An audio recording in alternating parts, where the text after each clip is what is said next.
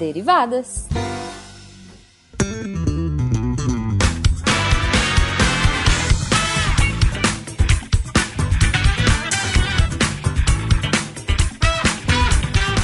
Sejam bem-vindos, deviantes e derivados, a mais uma leitura de, e-mails e comentários do SciCast com as derivadas. Eu sou a Thaís. A imunoglobulinazinha do SciCast. Adoro meu nome novo. Adorei meu nome novo. Estamos de volta depois de um longo hiato. Sim. E eu sou a Cris. A primeira de seu nome eternamente. Muito obrigada. Vale lembrar, gente, que só é possível lermos os seus recadinhos por causa do patronato. Tanto no Patreon quanto no Padrim e agora Thaís. No PicPay também. Exato. Bora, bora contribuir com a gente. É, facilitando sua vida no PicPay. Sim, bem mais fácil, realmente, muito mais fácil. Eu passei a pagar podcasts por causa do PicPay. Exato, porque é muito mais fácil. ah, com certeza. Lembrando, gente, se vocês quiserem falar com qualquer um da nossa equipe, é só mandar e-mail no contato arroba scicast.com.br e também pode comentar a valer nos posts de cada episódio do SciCast, do Contrafactual, do Spin de Notícias, do nosso próprio Derivadas, a sessão Inception e por aí vai. Isso mesmo, falem conosco, mandem desenhos, a gente adora. Ai, gente, adoro artes dos fãs e, e- e hoje, spoiler já lá do final, tem uma arte dos fãs muito linda, maravilhosa. É, é. Mas aí, Thaís, joga os e-mails pra cima. Vamos ler hoje. que cair a gente lê. Tem um e-mail, Cris, que é daquela, daquela parte sugestões, né? Sugestão de tema. É, que é da Malu Moura. O assunto do e-mail é sugestão sobre a continuação sobre a série A Vida Humana. Ela fala assim: Sou um ouvinte há muito tempo e quero me tornar padrinho assim que tiver condições. Quem estiver lendo pode estar um pouco confuso com o meu endereço de e-mail e o fato de estar me tratando no masculino. Ok, já fiz esse erro, o editor já corrigiu. É, é só Ainda bem que tem uma magia da edição e ela A leu magia da um edição. ouvinte. Exatamente, e você não ouviu que eu errei no começo. bom, sendo direto, eu sou um homem trans. Aê, que bom que você veio explicar isso pra gente, muito obrigada. É, com tantos acontecimentos recentes, que até foi citado no SPIN como a, retira- a retirada da transexualidade como doença mental pela OMS, trago aqui uma sugestão caso tenha uma continuação sobre a série da vida humana, com o tema voltado para a diversidade sexual e identidade de gênero. Um grande abraço a todos da equipe do Deviante e vocês são grande prova de que a ciência é divertida. Nossa, Malu, valeu. Obrigada, Valeu. Malu. Com Obrigada certeza estaremos aqui na listinha. Tô honrada de ler seu e-mail. Obrigada. Mas, Thaís, tem muito e-mail hoje. A gente É. tem aqui do Ricardo Moraes. Só uma pausa. Eu quero ver como o Tarek vai colocar o nome desse Derivadas. Porque se vocês já perceberam ainda, o Derivadas, ele leva o nome dos casts que a gente comentou, basicamente. Uma mistura do Uhum. nome dos casts que a gente comentou. Uma mistura Como a gente divertida. É. Como a gente teve um longo hiato, Vai ficar um vai nome ter gigante. bastante cast. E eu quero ver como o Tarek vai colocar esse nome. Desafio. Desafio derivadas da semana. De- É desafio derivado da semana, exatamente. Mas sim, voltando. O e-mail da gente é do Ricardo Moraes. E ele disse: Olá, equipe do SciCast. Sigo seus programas daqui da Inglaterra. Aê, seria Olha babaca. Seria uma. Seria inveja pra Desculpa mim. aí, Ricardo, se ele inveja. Sigo seus programas aqui da Inglaterra, principalmente os de história e tecnologia. Aos 23 minutos do episódio 265, editor, coloca o nome aqui do episódio 265. Inglaterra. Vocês falam que Thomas Becket foi morto na França pelos capangas do rei. Só que não. Ele foi assassinado na Catedral de Canterbury, Inglaterra, onde tem um monumento e que a catedral mantém sempre uma vela acesa. Já que o cara virou santo da igreja anglicana. Mas ok, tá vendo, gente? Pois é, eu já fui a essa catedral, tô dando aqui meu selo babaca, já vi essa vela. Seria uma inveja dupla para mim. Parabéns pelo conteúdo científico e técnico, mas sem, mas sem ser chato, Ricardo. Ó, Valeu, Obrigada, Ricardo. Obrigada pelo sem ser chato. Exatamente, a gente tenta. Estamos aqui para isso. É, bora, Cris. Então, Cris, mais um e-mail com elogio e sugestão de podcast. Ficaram comigo os e-mails da sessão sugestões. E é do Spec... do José Paulo Spec Pereira. E ele manda assim pra gente. Olá, equipe do SciCast. Quero parabenizá-los pelo incrível trabalho de todos que fazem o SciCast acontecer. Vocês nos entregam alguns dos melhores podcasts do Brasil. Aprendo e me divirto muito com vocês. Muito obrigada. Uhum. Virei fã há algum tempo atrás quando escutei esse podcast sobre a história do Império Romano. De lá pra cá, eu sempre indico o SciCast quando tenho oportunidade. Opa, valeu! Gosto bastante dos podcasts sobre história e biografia. Os programas sobre Marie Curie e Florence Nightingale foram ótimos. Se for possível, eu gostaria que um dia vocês fizessem um podcast contando a história da Lynn Margulis. Falar Margulis. Esse foi meu, óbvio. óbvio que esse foi meu. Qual é a resposta? Valar do Aires. Ai, muito obrigada, tinha esquecido. Já pode voltar. Pois é, já pode voltar, tô com saudade.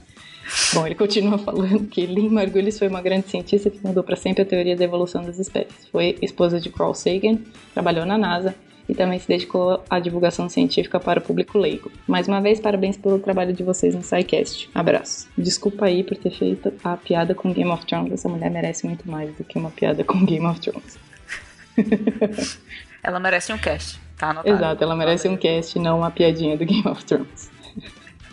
Obrigado a todos que mandaram e-mail. Adoramos receber e-mail de vocês, mas a gente vai ter que ir pro portal para ler os comentários de lá. Sim, que acumulou muita coisa nesse tempo. Que acumulou muita coisa, é isso. E como sempre, vamos conversar lá pelo lindo, maravilhoso Contrafactual. Yes. Estou com saudade de participar do Contrafactual, preciso dizer a vocês. Não, mas Isabela também, né? Pelo amor de Deus, domina o Contrafactual como ninguém. Exato. Menina Isabela, parabéns. É, Isabela, parabéns. Mas aí vamos lá pro Contrafactual 88. E se houvesse magia em nosso mundo? E aí, Thaís, se houvesse magia em nosso mundo? Pra começar, se houvesse magia, eu queria viver no mundo do Harry Potter. eu já ia dizer, se houvesse magia no nosso mundo, eu não seria trouxa. Como não tem, né? Ah, eu seria trouxa, com certeza. Eu ia querer ficar vivendo no mundo dos outros e ser amargurada, tipo a tia do Harry Potter. Mas aí teve comentário, e comentário bem legal, Thaís. E um dos comentários que eu selecionei aqui foi do César Cutrúnio. Uhum. E ele disse assim: magia seria como a internet. Daria para fazer muita coisa boa, mas a maioria seria pornografia. é, essa é a internet, exatamente. É, isso é internet. o Marcel Vittorino, é, o Marcel Vittorino, ele comentou no, nesse mesmo contrafactual da magia e falou assim: "Eu acredito que nesse mundo a magia poderia ser uma habilidade possível de ser aprendida e desenvolvida, como uma arte marcial ou como aprender a tocar um instrumento musical. Existiram pessoas mais predispostas a aprender, como pessoas que têm mais facilidade com esportes e com música, mas também seria possível aprender técnicas para desenvolver as magias. Assim como nas artes marciais, existiriam diferentes estilos de magia a ser desenvolvidos, como a técnica do dragão, da cobra cobra, do tigre, etc. Durante o aprendizado, as pessoas desenvolveriam técnicas para expandir a mente, entre aspas, como foi falado, ou ainda para canalizar a energia vital da magia. Cada ser humano teria mais facilidade para aprender determinadas técnicas ou desenvolver algum tipo de magia específico e algumas mais poderosas conseguiriam dominar múltiplas técnicas. A quantidade de energia que uma pessoa conseguiria canalizar não estaria limitada ao tamanho do seu corpo ou capacidade física, mas pela sua facilidade e treinamento para desenvolver as técnicas. Lembrando que o Bruce Lee era baixinho e magro, mas conseguia deferir golpes muito poderosos, tudo com técnica e treinamento. Yeah. Muito bom, muito bom seu comentário, Marcel. Muito. Obrigada. Muito obrigada. Aprendemos muito sobre magia aqui. Uhum. Tem mais contrafactual, Cris? Com certeza. Tem contrafactual 87. E se não houvesse petróleo? Opa. E aí, Thaís? Difícil, né? Ah, tem um comentário bem bacaninha aqui que fugiu um pouco do. Foi além do que o, o contrafactual trouxe. Foi do Gabriel Skudlarek, que é um nome bem complicadinho aqui de ler. Mas tenho, com o nome que eu tenho eu não posso reclamar. Coitado, o menino já deve ter sofrido muito bullying. É, e é porque eu não li o nome do meio dele, tá, gente? Mas enfim, o comentário foi bem bacana. O que me veio em, é, ele diz: O que me veio em mente logo ao início do programa, ao invés desse pensamento das energias renováveis, o uso e desenvolvimento extensivo das máquinas a vapor, um mundo mais steampunk. Para mim, como graduado em, em engenharia de materiais, o petróleo trouxe muito mais que o combustível, mas sim os materiais poliméricos. Isso foi até citado no cast, mas acredito que o impacto disso seria muito maior.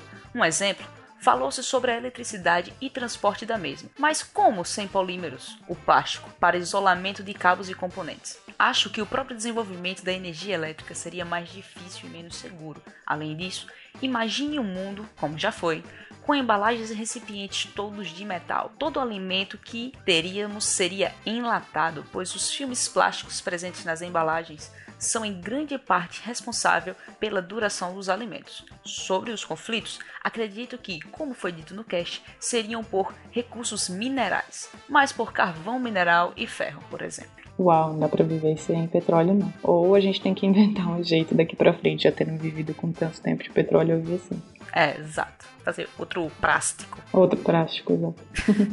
mas e aí, Thaís? Contrafactual? Ainda na sessão contrafactual, mas é o último. Cara, é, eu quero. O contrafactual 86. E se não houvesse contrafactual? Peraí. E aí, Thaís? Não, pera. Espera. Para tudo. Ok. Para tudo, né? E se não houvesse contrafactual, a gente não faz a própria pergunta. é tipo Inception, não tem como. É.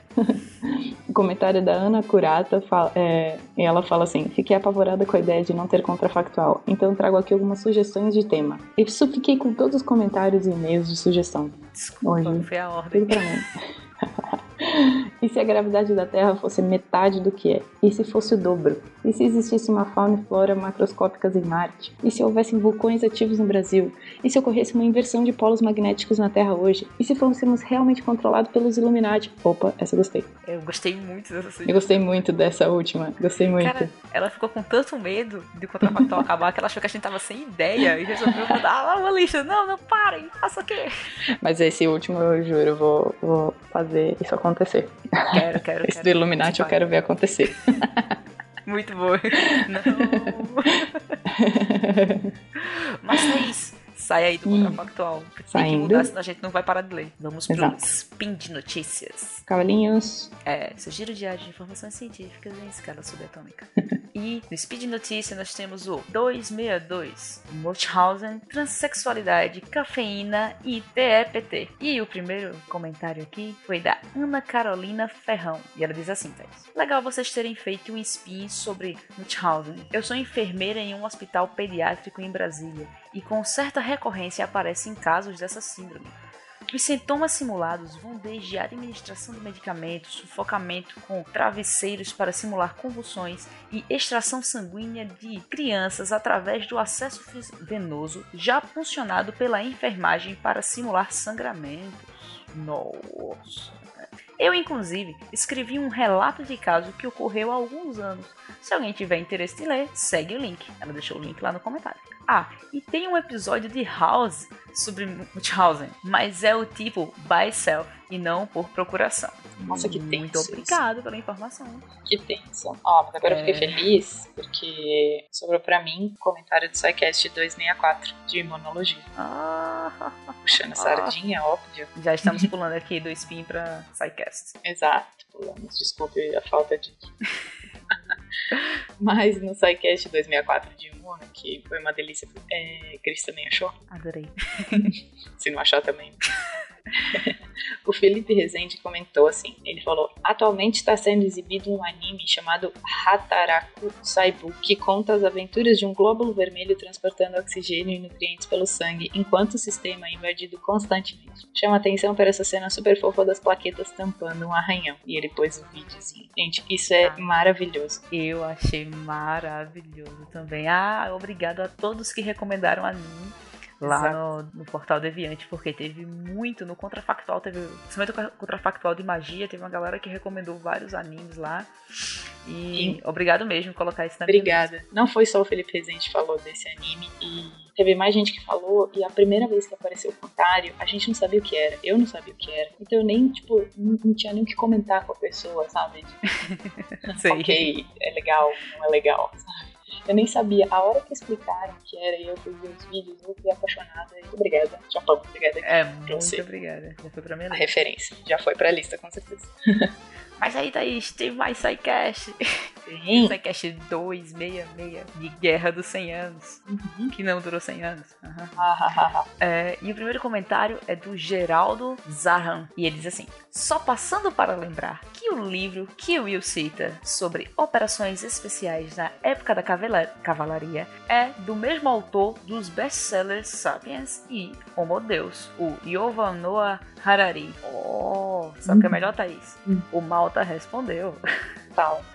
Foi, ele disse que ele disse assim: quando eu estava ouvindo a prova do episódio e eu vi essa parte que me dei conta e fui imediatamente falar com o Will sobre isso. E a resposta dele foi: o cara é versátil. o, o Fencas foi fazer a função derivada aqui. É. Falar com o Will. Mas, oh. mais SciCast aí, Thaís. tem mais SciCast, esse fresquinho da formação do sistema solar, e é um comentário do Sandro Ricardo de Souza. E é um comentário meio comentário tese. E ele fala assim: Prezados colegas, parabéns pelo episódio. Falar sobre ciência é sempre um grande desafio, sobretudo no Brasil atual, uma necessidade. Sem em nada interferir no ótimo trabalho que fazem, gostaria de dar apenas uma pequena contribuição cosmética. um batonzinho aqui para o episódio. É, é, minha mãe sempre falava essas coisas que quando a gente terminava de fazer a tese, a dissertação, tinha que fazer a perfumaria. É bem isso. é isso, exatamente isso. No tempo 17 minutos 43 segundos, foi dito que Urano foi descoberto a partir de perturbações gravitacionais provocadas por Saturno. Para Urano não foi esse o caso. Urano já havia sido observado no século XVIII, mas foi confundido com estrela. Posteriormente, William Herschel o observou ainda no século XVIII, porém pensando inicialmente tratar-se de um cometa. Contemporâneos de Herschel é que acabaram por determinar que Urano era mais um planeta. Em 26 minutos e 26 segundos foi usado para o cometa a definição de uma bola de lama congelada. De fato, era isso que se pensava até uns 20 anos. Trabalhos recentes têm mostrado que os cometas possuem uma constituição mais próxima de um objeto predominantemente rochoso, com gelo em suas reentrantes. Fazendo uma analogia, seria como um queijo suíço, onde a rocha seria o queijo, propriamente dito, e o gelo estaria nos espaços vazios, dos buracos dentro do queijo. Aproximando-se do Sol, o gelo evapora-se saindo pelos buracos. Por fim... Foi muito legal isso. Calma. É... Foi, ah, muito legal isso, porque, tipo, o cometa foi usada a expressão bola de lama congelada. Não, mas não é muito bem isso. É mais um gelo, um queijo suíço. Um queijo suíço voando pelo espaço. Ficou muito mais legal do que um cometa. Uma bola Eu de adorei. lama. Eu também achei mais legal. Aí ele continua. Ele fala assim: Por fim, no tempo 1 hora 32 minutos 10 segundos, foi dito que a migração planetária e a hipótese do quinto gigante de gelo, que teria sido ejetado do sistema solar, foi formulada no chamado modelo de Nice e desenvolvida no, Observatório Côte Azul, na cidade de Nice, França. Na verdade, a ideia de migração planetária é anterior ao modelo de Nice, tem sido formulada pelo uruguaio Júlio Fernandes em 1985. O modelo de Nice, apresentado pela primeira vez em 2005, 2005 aperfeiçoou a ideia de Júlio Fernandes, incluindo uma migração mais rápida do que a que foi proposta pelo Uruguai. Além disso, o modelo de Nice não foi desenvolvido exclusivamente naquele observatório, e sim teve a participação de um astrônomo de lá. Nesse trabalho estiveram presentes outros astrônomos, e entre eles um brasileiro chamado Rodney Gomes, pesquisador do Observatório Nacional. Já a contribuição com o quinto gigante de gelo feita apenas em 2011 por David, David Nesvorny, não é Davi Nesvorny, sendo necessário para explicar alguns parâmetros observados no sistema solar atual. Mais uma vez, parabéns, Sandra. E agora, Thaís, aquela parte gostosinha do final do derivado, sabe? Arte dos fãs. Sou fã dessa menina, cara. Sou fã. Eu também, agora ela é redatora e eu tô. Cara, Orgulhosa demais. É. Adoro é. Michelle. Michelle, bem-vinda à equipe. Muito, muito obrigado por se juntar aos redatores do Portal Deviante. E ela deixou, gente, uma figura maravilhosa uhum. no do SciCast Imunologia, o 264. Ela desenhou isso, né? E tirou uma foto pra gente. Exato. Isso foi maravilhoso. Isso. Ficou maravilhoso. Ela explicando uh, o selfie e não selfie do, do. Com uma selfie do celular. Esse foi maravilhoso. Exato. Foi maravilhoso. Gente, quem não viu, corre lá e dá uma olhadinha. Tá muito bom. E dá um likezinho lá na, no desenho Bom, dela. Exatamente. Bom, Cris, agora a gente precisa ir, né? A gente precisa descansar pra semana que vem. Semana que vem? É, semana que vem. A gente é uma coisa, né? A gente faz isso toda semana, né? Tá no Final